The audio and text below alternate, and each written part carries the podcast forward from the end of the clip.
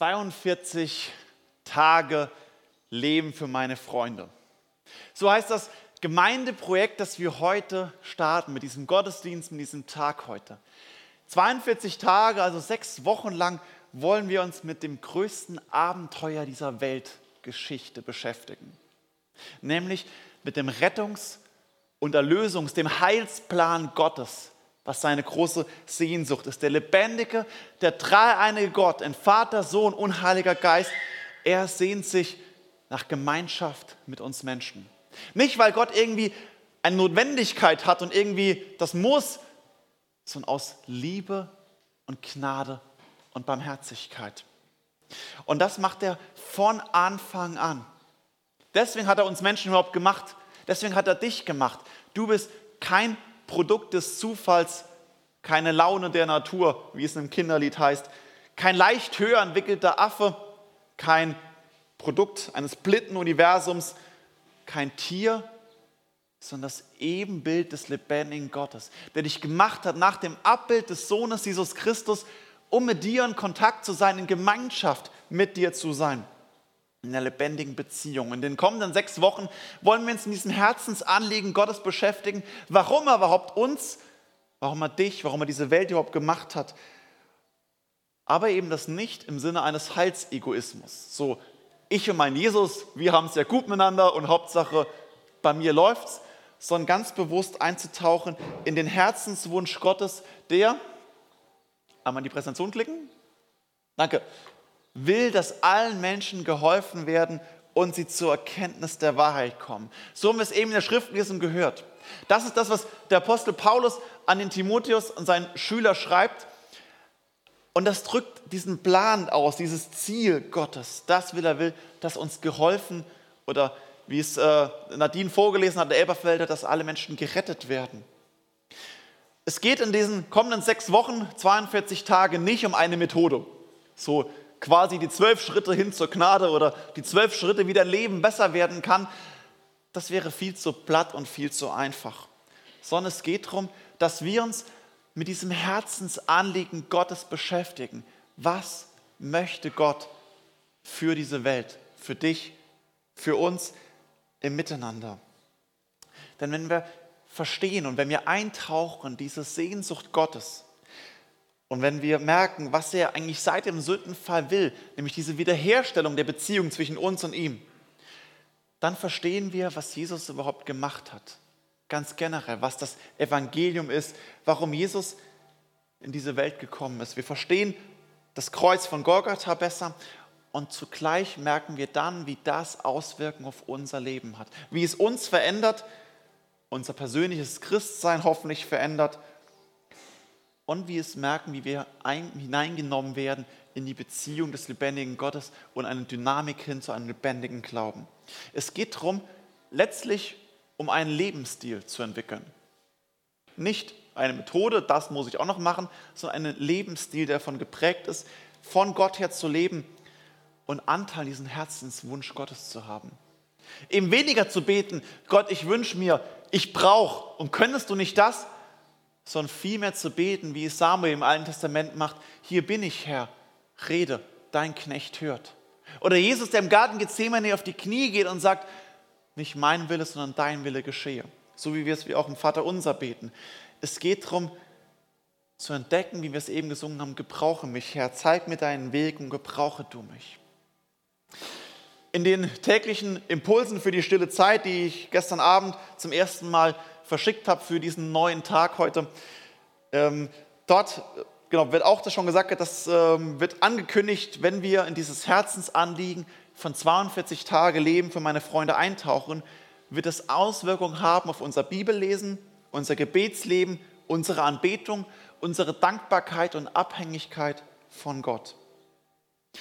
Und ich hoffe und bete, dass das geschieht, dass es in deinem Leben geschieht und dass das auch für uns als Gemeinde eine prägende, eine veränderte Zeit hat, wo wir merken, dass wir in diese Dynamik mitgenommen werden.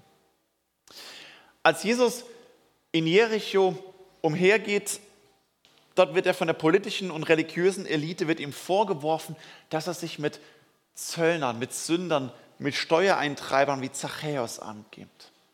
Zachäus erst ja, reich geworden. Es ist so eine Grauzone. Ähm, man kann, es, ist, es war legal, aber es war doch irgendwie moralisch verwerflich. Er hat überhöhte Steuern genommen an seiner Zollstation und hat ziemlich viele Leute ziemlich ausgenommen.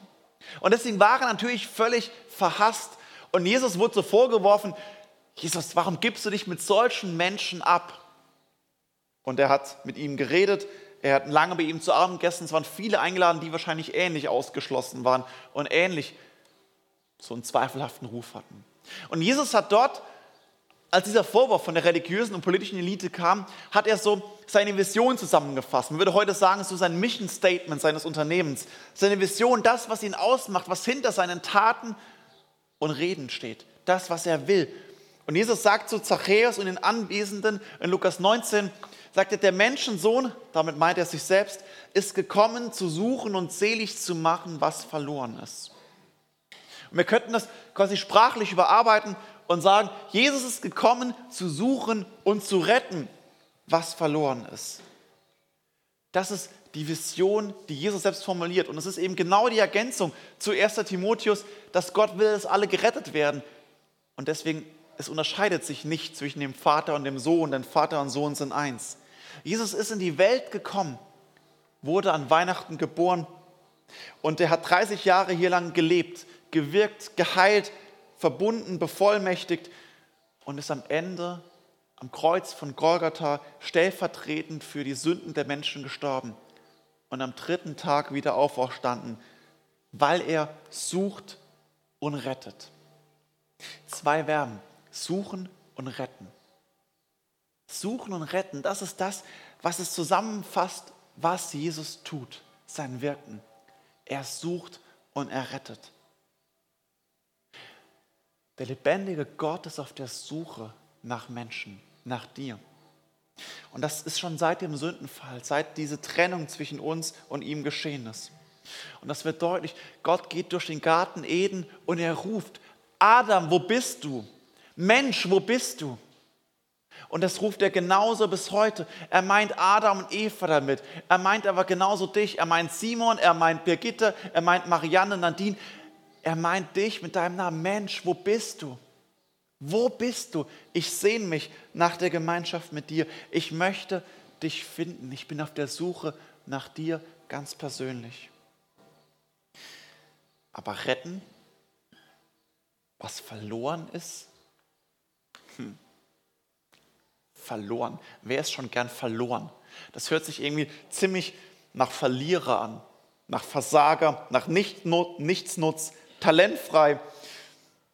Und irgendwie hat das so diesen so, die Schwaben würden sagen, ein Geschmäckle dabei. Verlierer, verloren. Da will irgendwie zu Recht keiner dazugehören. Wer ist schon gern verloren? Wenn wir in die Bibel schauen, gibt es aber ganz andere Beispiele. Keine Versager von Menschen, die gerettet werden, sondern Jesus bezeichnet verlorene Menschen, die durchaus sehr erfolgreich sein können. Zachäus war, wo er das hier sagt, äußerst erfolgreich. Zweifelhaft erfolgreich, aber in der Grauzone drin und erfolgreich zu Reichtum gekommen. An einer anderen Stelle lesen wir von Nikodemus. Nikodemus, der zur politischen Elite gehört hat, den Synetrium, dem Hohen Rat. Das ist das mächtigste Gremium des Volkes. Und es ist gleichzeitig eine Institution, die gleichzeitig Gesetzgebung und Gericht war. Also so wie bei uns Bundestag und Bundesverfassungsgericht in einem. Das wer dort drin war, der hat richtig Macht. Und der kommt ebenfalls zum Glauben an Jesus Christus. Alles andere als ein Versager. Oder Paulus studiert bei Gamaliel, einer der bedeutendsten Professoren seiner Zeit. Bis heute merkt man noch Einflüsse von der Schule, von der Lehre Gamaliens im, äh, im Judentum. Und zugleich hat er das römische Bürgerrecht gehabt, also einen besonderen Status, Ehrentitel. Er hat die besten Voraussetzungen, um die perfekte akademische Karriere zu machen und ein ganz großer zu werden. Und doch er wird Nachfolger von Jesus Christus. Und es gibt viele Beispiele von Menschen in der Bibel, die absolut erfolgreich waren und trotzdem als Verlorene bezeichnet werden. Denn der entscheidende Punkt ist, dass Jesus ausnahmslos alle Menschen als verloren ansieht.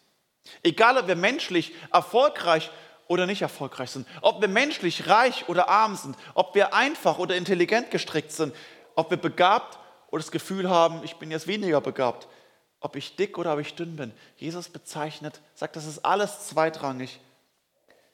Das Entscheidende ist, und das ist das für verloren, dass wir aus dieser Gemeinschaft, der direkten Gemeinschaft mit dem lebendigen Gott herausgefallen sind. Das ist die Verlorenheit. Dass wir eben nicht am Abend leiblich mit Jesus durch den Garten Gethsemane oder durch den Garten Eden spazieren können und mit ihm dort reden. Dass wir getrennt sind von der Quelle des Lebens, der Quelle des Lichts, der Quelle der Hoffnung. Das ist das, was die Bibel als Sünde bezeichnet. Sünde ist nicht ein moralischer Begriff, der Temposünder oder der Schokoladensünder oder was auch immer. Das ist nicht Sünde gemeint. Das wird umgangssprachlich so verwendet. Aber Sünde ist ein Beziehungsbegriff, ein Trennungsbegriff, ein genetischer Defekt, ein Virus, der von uns Besitz ergriffen hat. Nämlich, dass es unmöglich macht für uns mit dem heiligen, souveränen und allmächtigen Gott in direkter Verbindung zu sein. Wir müssten sofort sterben, sofort vergehen, uns in Luft auflösen, wenn wir mit der Heiligkeit Gottes in Kontakt kommen. Das ist die Sünde, die diesen Kontakt verhindert. Und sie ist der größte Virus dieser Zeit. Denn niemand kann in die Ewigkeit eingehen. Niemand kann mit Gott zu tun haben, der unter dem Fluch und der Auswirkung der Sünde steht, sondern er steht unter dem gerechten Zorngericht Gottes und ist getrennt von Gott. Das ist die Sünde. Und das zeigt sich in unserem Unglauben, das zeigt sich im Ungehorsam, das zeigt sich auf moralischen Ebenen, keine Frage. Aber die Wurzel ist die Trennung von Gott. Angefangen vom Unglauben von Adam und Eva und angefangen und weitergeführt über den Unglauben, den wir täglich neu in unserem Leben vollziehen, den wir täglich wiederholen, das uns täglich von Gott trennt. Und das ist das, warum die Bibel sagt und warum Jesus sagt, wir sind ausnahmslos alle Menschen verloren, ob erfolgreich oder nicht. Und das ist the good news, das Evangelium. Dass Jesus in die Welt gekommen ist, um verlorene Menschen zu suchen und zu retten. Dass er gekommen ist, dich zu suchen und zu retten. Das ist die frohe Botschaft, was Evangelium übersetzt heißt. Frohe Botschaft, die gute Nachricht der Heiligen Schrift. Und vielleicht sagst du, ja, das habe ich schon alles x-mal gehört. Ich komme regelmäßig in den Gottesdienst oder im Hauskreis oder im Jugendkreis oder in meiner stillen Zeit oder in guten Büchern, am besten nicht oder, sondern immer und. Äh, und dort festzustellen, ja, das, das merke ich immer wieder, habe ich schon so oft gehört. Dann ist es kein Problem, wenn es eine Wiederholung ist, weil wir Menschen sind extrem vergesslich. Nicht nur, wenn man älter wird, sondern wir brauchen das immer wieder neu, dass uns das Evangelium durchdringt und dass wir wieder neu durchdringen zu der Erkenntnis des Evangeliums und neu berührt und verändert werden, eintauchen in diese Liebe und diesen Herzenswunsch Gottes und fokussiert darauf sind. Die besten Fußballspieler können das Ziel aus den Augen verlieren, wenn sie nicht fokussiert sind. Deswegen hat die gleiche Mannschaft gestern völlig anders gespielt als letzte Woche. Obwohl es die gleichen elf Spieler auf dem Platz am Anfang standen. Fokussiert auf ein Ziel zu sein. Und darum geht es immer wieder Neues bewusst zu machen, was möchte Gott mit unserem Leben. Der entscheidende Punkt ist, der nun kommt, wenn du das verstanden hast. Wenn das Evangelium durch dich hindurchfließt, wenn Gott dir den Glauben geschenkt hat in dein Herz hinein und du durch Glaube und Taufe ein wiedergeborenes Kind Gottes geworden bist, dann, dann bist du gesandt als Hoffnungsträger. Ein Hoffnungsträger, ein Hoffnungsbote in diese Welt. Denn die Botschaft von Jesus Christus ist eben nicht nur für dich da, sondern du bist gesandt als ein guter Bote, ein Hoffnungsträger in diese Welt, als ein Herold, als ein Verkündiger, ein Botschafter. Und diese Welt fängt ganz konkret an bei deinen Freunden, bei den Menschen, die dir wichtig sind, die, mit denen du dich abgibst, Zeit verbringst. Vielleicht denkst du jetzt, Hoffnungsträger, hm, okay, ich habe doch selbst schon so viele Probleme. Ich habe selbst so viele Fragen. Und selbst müsste ich noch dies und das klären. Mein Leben ist sowieso nicht in Ordnung. Oder, ach, Hoffnungsträger, im Nachhinein fallen mir die Ideen ein. Ach, dort hätte ich das können, das und das sagen. Aber in dem Moment, ja. Oder ich bin auch viel lieber im Hintergrund. Ich bin viel lieber den, den man nicht sieht. Ich gucke auch, dass ich im Gottesdienst immer in der letzten Reihe sitze, damit mich auch ja niemand sieht. Oder ich will nicht so im Vordergrund stehen und damit jemanden reden. Lass das mal andere machen. Warum haben wir eigentlich drei Hauptamtliche? Also, die bezahlen wir doch dafür, das können die doch machen. Wer Ausreden sucht, der wird auch Ausreden finden. Und genau das ist der Punkt, dass Jesus sagt, diese Ausreden zählen nicht. Als er, ähm, als Jesus am Ostermorgen, als der leiblich Auferstandene in den Raum kommt mit den Jüngern und dort er seine Wundmalen Händen und Füßen zeigt und wirklich zeigt, ja, ich war wirklich tot und siehe, ich lebe. Er, der auferstanden ist, er sagt zu seinen Jüngern, Friede sei mit euch. Wie mich der Vater gesandt hat, so sende ich euch. Das ist das Erste, was Jesus seinen Jüngern als der Auferstandene sagt. Jetzt, wo das Evangelium wirklich greifbar wird, gestorben für unsere Sünden und auferstanden am dritten, Tod, am dritten Tag nach dem Tod. Und Jesus sagt, das war meine Sendung. Das ist die Botschaft, die Hoffnungsbotschaft für diese Welt. Und nun sende ich euch. Angefangen mit den Jüngern und weiter durch die Kirchengeschichte, durch jeden Menschen, den Christus beruft. Du bist mit hineingenommen in die Sendung des Sohnes Gottes. Er, der vom Vater gesandt ist, er sendet dich. Und das ist das, dass du nicht gesandt bist von der Gemeinde, nicht gesandt bist von mir, von uns Hauptamtlichen, nicht von Matze, unserem Bruderratsvorsitzenden, sondern gesandt von Jesus Christus persönlich. Er ist es, der dich sendet. Deswegen ist nicht die Frage, ob du gesendet bist, sondern nur wie. Was machst du? Jesus möchte, dass du ein Nachfolger aus Überzeugung wirst und aus Überzeugung ein Hoffnungsträger, ein Botschafter. Und er hat dich mit allem ausgestattet, was du brauchst. Denn das hat Gott so in dich hineingelegt. Diese Gaben, diese Persönlichkeit, diesen Charakter, das hat Gott in dich hineingelegt. Du bist ein Unikat der Sendung Gottes. Du bist ein Unikat, so wie er dich gemacht hat, sagt er, ich sende dich auf einzigartige Weise, einzigartige Art und Weise sende ich dich und möchte ich dich gebrauchen. Aber auch hier schrecken wir vielleicht zurück. Ach, ich bin noch nicht so weit, ich will nicht, es passt ja gerade nicht oder meinem, meinem Gegenüber passt es gerade nicht. Ja, das ist das Problem. Aus Überzeugung und Antrieb, das fehlt. Ich habe mal ein paar, vielleicht auch für manche provokante Fragen, die du einfach mal für dich innerlich beantworten kannst. Hast du einen Freund? Hast du vielleicht sogar mehrere Freunde? Sind deine Freunde dir wichtig? Sind deine Freunde dir wirklich wichtig? Wünschst du ihnen nur das Beste? Wenn du es verhindern könntest, würdest du es verhindern, dass ihnen etwas Schlechtes geschieht? Wenn sie eine tödliche Krankheit hätten und du hättest das Gegenmittel, würdest du es ihnen geben?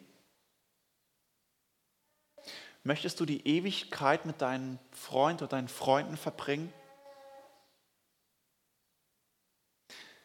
Hast du nicht allen Grund, ihnen von der Gnade und Vergebung Christi zu erzählen und zum Hoffnungsboten für sie zu werden?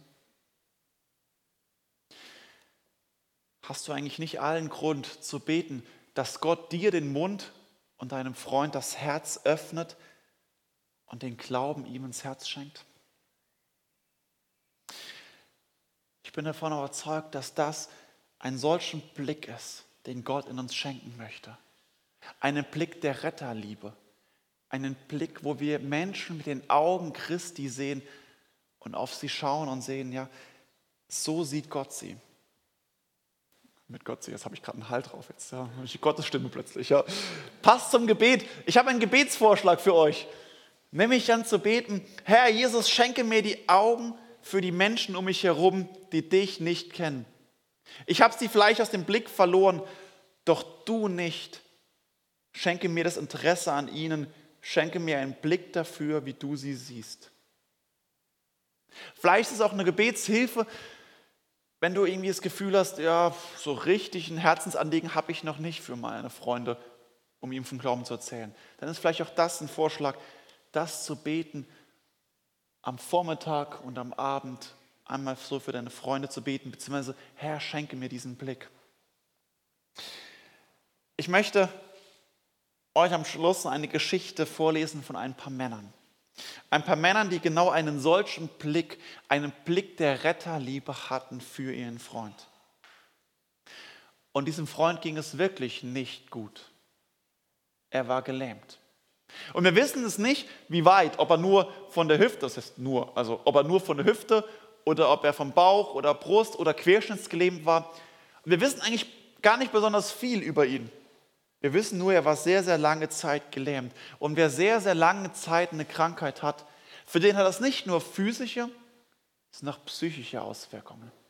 Eine Krankheit, die uns gefangen nimmt, uns innerlich und äußerlich kaputt macht. Und ich lese uns aus dem Lukas-Evangelium, Kapitel 5, die Verse 17 bis 20. Eines Tages, als Jesus wieder lehrte, saßen unter den Zuhörern auch Pharisäer und Gesetzeslehrer. Sie waren aus allen Dörfern Galiläas, aus Judäa und Jerusalem gekommen, und die Kraft des Herrn drängte Jesus zu heilen. Da brachten einige Männer auf einer Matte einen Gelähmten herbei. Sie wollten ihn ins Haus hineintragen und vor Jesus hinlegen. Weil sie aber wegen des Gedränges der Leute keinen Weg fanden, wie sie ihn hineinbringen sollten, stiegen sie aufs Dach und ließen ihn auf seiner Matte durch die Ziegel hinunter, mitten unter sie, genau vor Jesus. Als Jesus ihren Glauben sah, sagte er zu dem Mann, deine Sünden sind dir vergeben.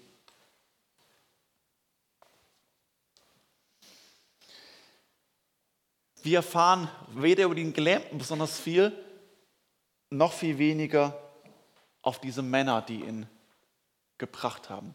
Auch im Video, die wir mal gesehen haben, sieht man eigentlich die Männer nur ganz kurz. Und umso interessanter und wichtiger ist es, den Blick mal auf sie zu richten. Denn ihr Verhalten zeigt, dass ihnen ihr Freund wirklich, wirklich wichtig war. Sie sind angetrieben von der Retterliebe Gottes. Sie haben seine Nöte, seine Bedürfnisse im Blick und sie wünschen sich nur das Beste für ihren Freund.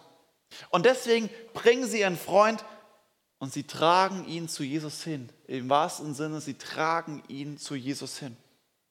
Und genau das soll uns ein Vorbild sein. Es soll mir ein Vorbild sein, dass ich meine Freunde, meine Arbeitskollegen, meine Nachbarn, meine Verwandten, die Menschen, die mir wichtig sind, zu Jesus bringe.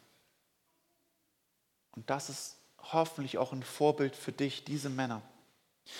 Vielleicht haben sie diesen Gelähmten überhaupt gar nicht gefragt. Vielleicht wollte er gar nicht mit. Wer will wirklich eine Lebensveränderung, eine krasse Lebensveränderung? Wusste er überhaupt, was ihm geschieht? Seine Freunde tragen ihn zu Jesus, weil es ihnen wichtig ist. Sie tragen ihn einfach nur hin, weil sie sagen, du musst vor Jesus. Du musst mit ihm in Kontakt kommen. Sie sind davon überzeugt, das Beste, was unserem Freund passieren kann, ist der Kontakt mit Jesus Christus. Nochmal eine Frage an dich. Glaubst du, dass es wirklich das Beste ist? Dass Jesus das Beste ist, was deinen Freunden passieren kann? Und erwartest du auch davon und rechnest du damit, dass Jesus das Herz deiner Freunde verändern kann? Hältst du das wirklich für möglich? Dass Jesus das Herz deiner Freunde heilen kann? Wenn ja, dann bring doch deine Freunde zu Jesus. Trag sie hin gegen alle Widerstände, die es gibt, gegen innere Widerstände, wenn du keine Lust hast, dir die Ideen fehlen oder keine Zeit oder äußere Umstände, die dich vielleicht entmutigen. Vielleicht interessiert es deinen Freund gar nicht. Vielleicht passt es dem auch gerade nicht oder er hat gerade sowieso so viele Baustellen. Lass dich nicht entmutigen, sondern mach dir bewusst, du bist der Hoffnungsträger, der das Gegenmittel gegen den tödlichsten Virus aller Zeiten kennt.